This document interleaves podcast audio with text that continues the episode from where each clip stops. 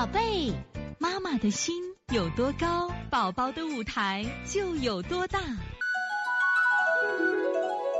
现在是王老师在线坐诊时间。现在我们来看一下幺零七二河南某某妈，症状是最近状态不错，就是会眨眼，眼不舒服。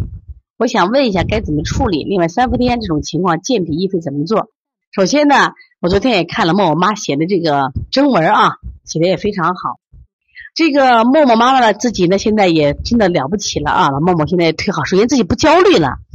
默默现在之所以眨眼啊，我给你讲一下，还有一种看法的舌头的看法，在舌的这个舌前端呀是头脑区，实际上舌尖的正前方，它实际上也可以代表什么呀？我们的眼。你看啊，我们几种看法呀？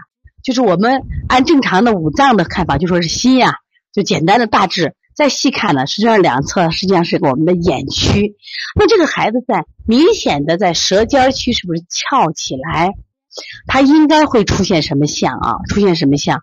就是你看最近心火旺，心火旺，那一样啊，他就会出现什么呀？阴虚的象，血阴虚的象，血阴虚的象就会得不到濡养呀。得不到濡养，另外他肝胆两侧，你看那个点子是不是也很多？所以说应该肝心阴都不足，肝火旺心火就旺呀。所以说我觉得你给他补补肾阴，健健脾，补肾阴里边补肾阴，像荣二马、血海、三阴交，然后呢补脾外劳宫足三里就这样做，然后你再做一下眼部的手法啊。所以从现在开始学习小儿推拿，从现在开始。